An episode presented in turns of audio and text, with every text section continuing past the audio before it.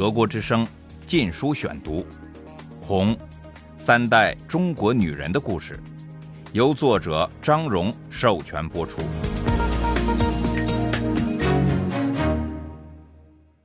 第五章：十岁女儿，十公斤大米，为中国的前途而战。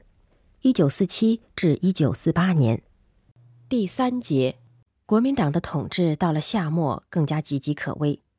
军事上连遭失败，经济崩溃的速度像脱缰之马。国民党统治地区的通货膨胀率，一九四七年末超过百分之十万，一九四八年末更上升至百分之二百八十七万。主要可得到的食物高粱价格在锦州一夜之间就暴涨了七十倍，越来越多的粮食转运给军队，而其中一部分被大小指挥官们拿到黑市上高价出售。普通人的生活苦不堪言。锦州之战开始于一九四八年九月十二日，一位美国外交官约翰 ·F· 迈尔比当时正飞往沈阳。他于九月二十三日做了如下日记：沿北向的满洲走廊，共产党的大炮正有计划地把锦州飞机场炸成一片废墟。第二天，也就是九月二十四日，共产党军队进一步向前推进。二十四小时之后，蒋介石命令卫立煌将军带上十五个军团杀出沈阳重围，解锦州之危。卫将军却裹足不前。九月二十六日，共产党孤立了锦州。十月一日，共产党完成了对锦州的包围圈，北面二十五里的易县也在当日被攻占。蒋介石飞到沈阳，亲自主持作战会议。他命令增加七个军团投入锦州战场。但魏将军直到十月九日才执行救援命令，也就是在命令下达后两个星期，他才带了十一个军团来，还不是十五个军团。十月六日，蒋介石飞到葫芦岛，命令那里的军队开赴锦州，有的遵命而行，但因兵力过于分散，很快就被共产党各个击破。此时，玉武找到我母亲，要他执行一项重要任务。把雷管送进一个吉上校所属部队的弹药库，弹药贮藏在一个大院里，围墙上装有带刺的铁丝网，据说还通了电。进出的人要严格搜查。库内官兵以赌博、酗酒打发时日，有时还把妓女带进去。临时俱乐部几乎天天有舞会。这天，我母亲对吉上校说：“她想看跳舞。”他什么也没问就答应了。我母亲把雷管装在书包里，跟吉上校驱车进了大院按照预定计划，他要他带他到处转转，把书包留在车里。他们一走开，早已潜伏在弹药库内的共产党地下人员就将他拿走。为了给他的同志更多时间，我母亲故意放慢步子，吉上校也乐意满足他的要求。当晚，一阵巨大的爆炸声震动了城市。爆炸以连锁式反应进行，一阵又一阵地冲上天空，好像是在放烟火。大院儿一片火海。第二天一早，吉上校请我母亲到他家。一夜之间，他几乎变了样，脸色发黑，双眼下陷，胡子也没刮，显然整夜未合眼。他显得对他存有戒心。经过一阵难耐的沉默，开始问他是否听到这个消息。我母亲的表情证实了他最不祥的预感，是他帮助敌人削弱了自己的武装势力。他说：“调查就要开始了，不知道这次爆炸是使我脑袋搬家，还是给我带来好运。”他叹着气说：“我母亲心里很过意不去，想使他宽心。我想你不会受到怀疑的。”他说：“我也肯定你会受到奖励，感谢你的保证。”吉上校站起身，满脸严肃地向他敬了一个礼。共产党的炮弹开始落进城里，我母亲第一次听到炮弹飞过时的呼啸声，真有点害怕。但后来，当炮火越来越密集时，她反倒习惯了。听天由命使大多数人失去了恐惧感。这一仗也打破了夏瑞堂严格遵守的满族礼数。过去，所有人要按先后秩序吃饭。饭菜也不同，现在无论是男人、女人、主人、仆人，全挤在一块儿吃。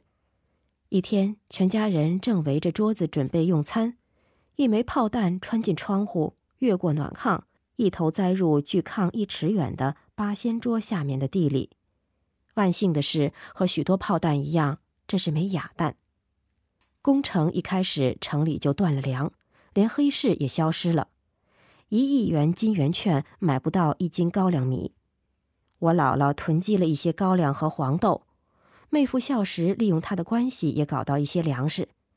后来家里的驴子又被一块弹片打死，也就被吃掉了。十月八日，共产党调集二十五万大军进入总攻，大炮声密集猛烈。国民党守军最高指挥官范汉杰将军说：“无论他走到哪里，炮弹好像老跟着他。火力点、堡垒及交通要道全笼罩在弹雨中。”电话和电力都被切断，许多民房虽然未中炮击，但陷入熊熊火海，又无救火的水，天空完全被滚滚浓烟所笼罩，大白天几码之外就看不清楚人了。炮弹的爆炸声震耳欲聋，我母亲只听到人们的哭喊声，但听不出在哪里哭喊，出了什么事。十月十三日，外围防线被彻底摧毁。国民党军队十余万人仓皇撤退到市中心去。那天晚上，十几个蓬头垢面的国民党士兵闯进夏家讨饭吃。他们已有两天粒米未沾。夏瑞堂有礼貌地接待了他们。玉林的妻子煮了一大锅高粱面条，煮好后，他把锅放在厨房桌子上，转身去隔壁房间招呼士兵吃面。这时，一块弹片落进锅里。把面条全炸飞了，他一头钻到炕前小桌子下，谁知已有个士兵躲在里面。他一发急，抓住大兵的腿，把他拖了出来。姥姥在一旁吓坏了，趁士兵转背时，对他弟媳说：“要是他转身给你一枪怎么办？”德国之声《禁书选读》，十月十四日。最后攻击开始了，九百门大炮不停的轰击，夏家大多躲进了一个所谓的防弹掩体，这是他们早些时候挖成的。但夏瑞堂拒绝离开房子，他沉默地坐在他房间炕上的角落里，靠着窗户默求菩萨保佑。忽然有十四只猫跑进了他的房间，他很高兴，猫进福地。果然没有一粒子弹射入他房间，猫也都活了下来。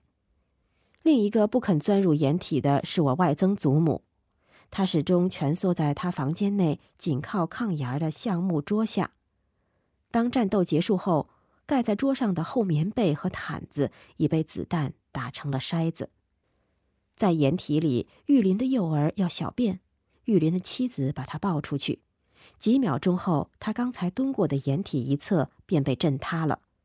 我母亲和姥姥不得不跑进房子紧贴着厨房的炕沿儿蹲下，弹片不断打到炕上，房子开始摇晃。我母亲又跑到院子里，天空中翻腾着浓密的黑烟，空气中散发着呛人的火药味儿，子弹的嗖嗖声已变成像下雨似的哗哗声。这时，我母亲才体会到。什么是枪林弹雨？第二天凌晨，天尚未亮，一群国民党士兵冲进来，押着二十余个浑身哆嗦的居民，都是夏家的邻居。这些士兵是设在街对面小庙内炮兵阵地的炮兵，他们的阵地被共产党的炮火准确的轰平了。他们歇斯底里的大喊大叫：“是谁给共产党发的信号？”居民们没人应声。士兵们突然抓住我母亲，把她推到墙根儿，咬定是她发的。姥姥吓得慌慌忙忙找出些小金元宝，塞到士兵们手里。他和夏瑞堂一起跪下，哀求放了我母亲。玉林的妻子说：“这是他第一次，也是唯一一次看见夏瑞堂真的害了怕。”士兵们拿了金元宝，放了我母亲，但他们端着刺刀把所有人关进了两个房间。说这样就没人发得了信号了。屋里漆黑一团，谁都不知道会出什么事。不久，我母亲注意到炮声减弱了，近处有手榴弹的爆炸声和刺刀的碰撞声，还有吓人的尖叫和惨叫声。有人在喊“交枪不杀”，喊声越来越近，他还能听到疾跑的脚步踩在卵石道上的啪啪声。终于，喧杂声沉寂了，有人在敲院门。夏瑞堂小心翼翼地走到被关的房门边，试着推了推，门未上锁。国民党士兵已经不见了。他走到院子门口，问是谁。只听有人回答说：“我们是人民解放军，是来解放你们的。”夏瑞堂打开门，几个身穿宽大军服的人闪进来。在黑暗中，我母亲隐约可见他们左手臂上扎有白毛巾。他们端着带刺刀的枪，目光警惕地环视着。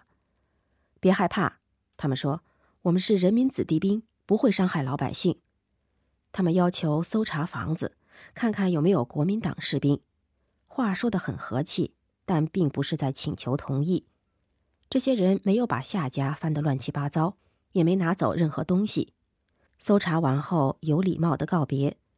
这时，大家才醒悟。共产党已经占了城。我母亲兴奋极了，她再也没有因共产党士兵满是灰土的破制服而失望了。所有在夏家的邻居纷纷焦急地往回赶，想知道他们的家怎么样了。有一家的屋子被夷平，一个没有离开的孕妇被炸死了。邻居离开不久，外边又有人敲门，六七个惊慌失措的国民党士兵站在那里。一看见夏瑞堂和姥姥就磕头，想讨些老百姓衣服穿。夏家人可怜他们，找出一些旧衣服，他们连忙套在军服外，赶紧走了。天刚亮，我母亲突然听见“哇”的一声尖叫，急忙迎出去，只见玉林的妻子从外面跑进来，张着嘴说不出话，用手指着门外，满脸恐怖的神情。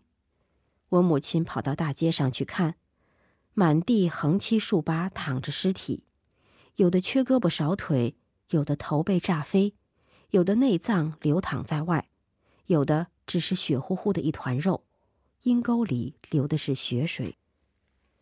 锦州之战是一场大战，是国共内战的转折点，两万余名国民党官兵被打死，八万余人被俘。至少十八位高级将领被活捉，其中包括锦州国民党驻军最高指挥官、东北剿总副总司令范汉杰中将。他曾试图装扮成老百姓逃跑。当战俘们拥挤着走过街头去临时战俘营时，我母亲看见她的一位朋友和其国民党军官丈夫夹杂其间，身上裹着毛毯御寒。战斗一结束，首先是清理战场，这工作大部分由共产党士兵来完成。为了尽快弄走那些已开始发臭的尸体和乱糟糟的瓦砾，当地人也热心相助。每天只见长长的运尸马车队和肩挑手抬的人群朝城外涌。我母亲发现，她所熟悉的许多人死于战火，有的是被炮弹打死的。也有因房子倒下来而压死的。打完仗第二天一早，共产党贴出布告，要城里居民尽快恢复正常生活。夏瑞堂挂出了醒目的招牌，表示他的诊所开门了。共产党行政部门因此赞扬他是城里最先恢复开业的医生。大多数商店在十月二十日左右重新营业，紧接着学校开学，机关开始办公。新政权第一要解决的问题是粮食，他们号召农民进城卖粮，把价格定得比乡村卖粮高一倍。高粱每斤很快从国民党统治时的一亿金圆券降到两千两百元左右，一个普通工人如今可以用他一天所得买四斤高粱了。共产党还向穷人发放救济粮、盐和煤炭，在老百姓记忆中。国民党从没做过这样的事，所以都说共产党好。另一个深得民心的是，共产党士兵纪律严明，不抢不奸。许多士兵还被专门派去为居民做事，如挑水、劈柴、修复被战火毁坏的住房等。锦州仍处于高度戒备状态，美国飞机不时从空中掠过进行威胁。十月二十三日，大批国民党部队从葫芦岛和东北方向前行夹攻，试图夺回锦州，但没有成功。失掉锦州后，沈阳、长春的国民党军队也很快被歼或投降。到了十一月二日，东北全境就都属于共产党了。共产党在恢复秩序和重建经济方面极有效率。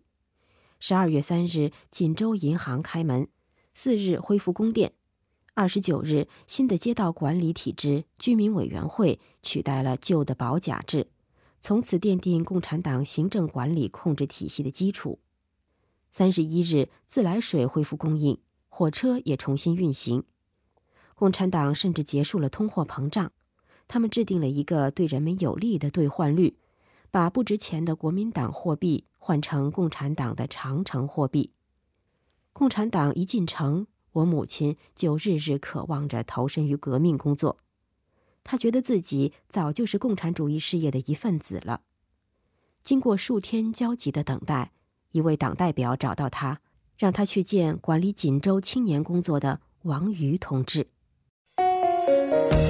德国之声《禁书选读》，《红三代中国女人的故事》，由作者张荣授权播出。